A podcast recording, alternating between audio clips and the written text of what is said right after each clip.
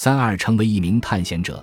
当思考探险阶段时，我们会想到兴奋、好奇、冒险、调查和焦虑之类的东西。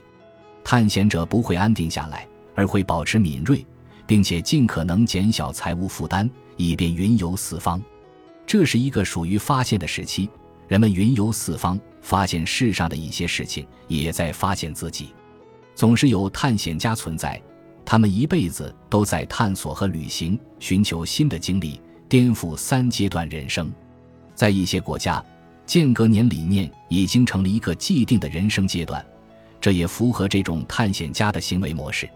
但我们眼中的探险家是这些行为的激进版本。这种探险不是预定好了的间隔年，而是一个范围更广的新阶段。探险者会调查他们周围的世界，发现其中的东西，了解它是如何运作的，也会了解他们自己喜欢什么。又擅长什么？探险阶段从脱离日常生活和日常经验开始，搬到新的城市，见一见其他人，或者到新的国家去探索当地人的生活方式。如果不只是在进行简单的观察的话，探险就能获得最好效果，因为游客会只观察一个新的城市。探险是一个交往的过程，简与南美的街头食品小贩进行交往。竭力弄清他们怎样工作，这就是其中的一个例子。并不是所有的探险家都有相同的目的，有些人会成为寻求者，为了明确回答一个问题而踏上旅途。他们的脑海中有一个目的地，他们正向他走去。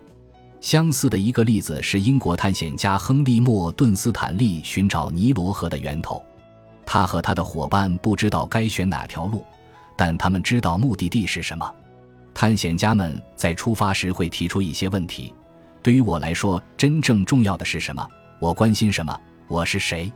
他们的旅程旨在帮助他们回答这些问题。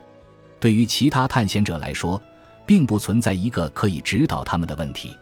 除了每天因发现而生的喜悦之外，他们没有任何目标。他们正在雀跃而行，在这些冒险中，他们创造了将塑造自己未来人生的故事。他们看到了什么？他们遇到了谁？他们学到了什么？从某种意义上说，人类的真正本质正是这个：大展身手，探索世界的奇妙自由。我们可以想象，在一百年之内，很多人会想要开始自己的冒险。在纯粹的实验时段中，探险最为有效，有尽可能多的变化。当简在南美探险时，他遭遇了别人的生活，并且受到了推动。努力思考自己的价值观和优先事项。同样，在进行这段探险期间，他有时间和意愿来拓宽他的社交网络，使他们更加多元化。当他的网络覆盖更为多样的一群人时，当他想到未来自己可能的样子时，就能够创造出更多样的生活。探险者阶段的心理状况十分有趣。探险家们正在拓展他们存在的界限。不走寻常路，直面他人的行为方式。他们站在麻省理工学院教授奥托·沙尔默所称的系统的边缘上。这样一来，他们就可以展现出自己的假设和价值观。苦难的历练，最好的探险阶段总是包含苦难。当领导学学者沃伦·本尼斯和阿尔·托马斯采访领袖人物，询问他们的生活之后，两人发现，那些对自己有深刻认知。具有强烈道德感的领袖的共同之处在于，他们受过苦难的历练，他们曾真切地体验到别人的生活，体验到别人的痛苦与愤怒、兴奋与欢乐。从某种意义上说，他们这是设身处地站在别人的角度上思考问题。这些苦难有很多种形式，从单纯住在另一个城市，一直到生活于完全不同的环境。对这些磨练的影响拥有深刻见解的菲利普·梅尔维斯认为，尽管经验本身至关重要，但人们也需要进行内省，以创造一个机会，改变人们看待这个世界的方式，然后分享这种属于个人的故事。这意味着提出问题，仔细观察，专心倾听。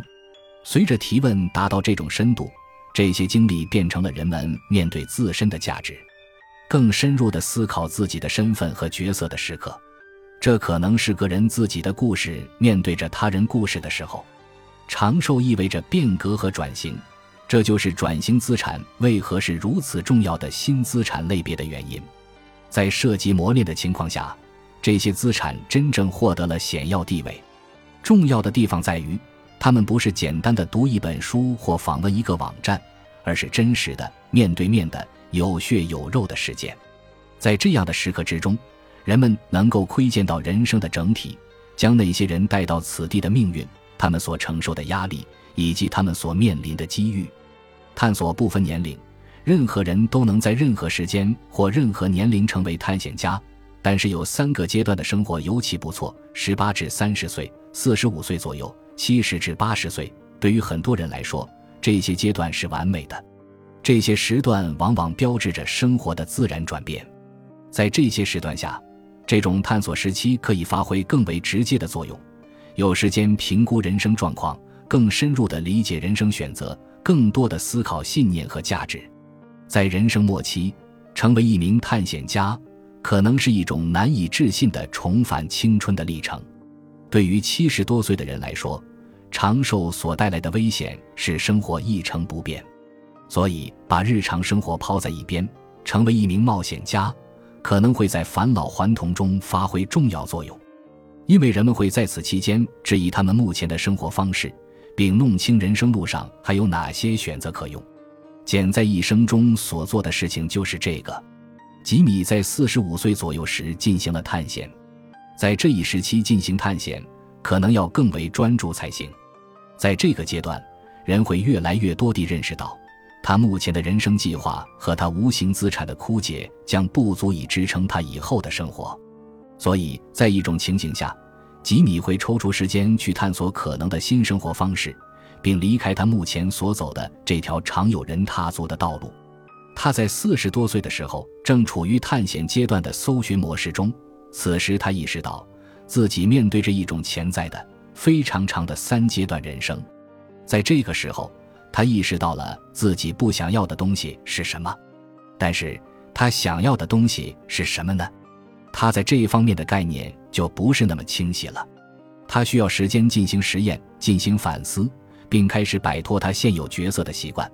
所以，对于吉米来说，在这段时间内，教育和在培训这样的活动将重新走入他的人生之中。这或许也适用于其他一些决定抽时间去进行探索的同龄人。人们最明显的探索时期是从结束正规教育开始，到三十岁出头的那几年。他们一般是搜索者，会去更多的了解自己，更多的思考他们是谁，他们喜欢什么，他们擅长什么。而且，由于探索是个发现自我而非发现外部的过程，他们便会在一个对自己进行测试、与自己面对面的环境中意识到自己究竟是谁。这个环境会激起他们的愤怒，不过有时候也会给他们带来喜悦。选择、搜索和匹配。那些和杰克一样在第一阶段直接进入企业界的人，面临着这样一种独特的可能性：他们早期做出的将自己引向专业化的决定是死路一条。这是因为工作环境发生了变化，或是因为他们对自己的技能和愿望存在误解。对于杰克来说，这并不重要，他并未面临很多的选择，因为他的人生历程不会有很多转折。他只工作了四十年，那些有着长寿之福的人将获得更多选择、更大的多样性和更多决策。花时间做出正确抉择将非常重要。参与一个反映了你兴趣和热情的教育课程，展望未来，找到一份符合你的价值观、对你有意义、能反映你的技能和兴趣，但不会把你引向死路的工作。选择一个支持自己的价值观。并允许你培养自身技能和知识的公司，会见一个认为自己可以花很长时间与你共处的伙伴。事实上，你可能还会遇到一位商业伙伴，你可以跟他一起工作，它跟你的技能和工作方式相匹配，或许还能对这些东西做出补充。做出正确的匹配成了漫长人生中的一个重要因素。部分原因是匹配带来的后果将持续更久。这也是因为吉登斯所谓的后传统社会正产生许多匹配，许多传统的匹配方式正逐步式微，人们做出的一些选择将是很好的决定，其他一些则不是。而且在更长的时间内看的话，做出错误的决定和犯下错误的代价会增加。简化时间探索他的选择之所以平淡无奇，就是因为这个原因。寻找最佳匹配的价值，在更漫长的人生中会变得更高。当然，糟糕的匹配或错误的过早承诺的成本也会上升。古老的格言“急忙决定，慢慢后悔”成为百年人生强有力的座右铭。我们认为，对人生选择、对寻找合适的匹配。以及对创造出他自己的身份的关注，使得简和他这一代人变得如此卓尔不群。简所处的这一代有各种昵称，比如“千禧一代”或“外世代”，人们对他们这一代人有很多评论。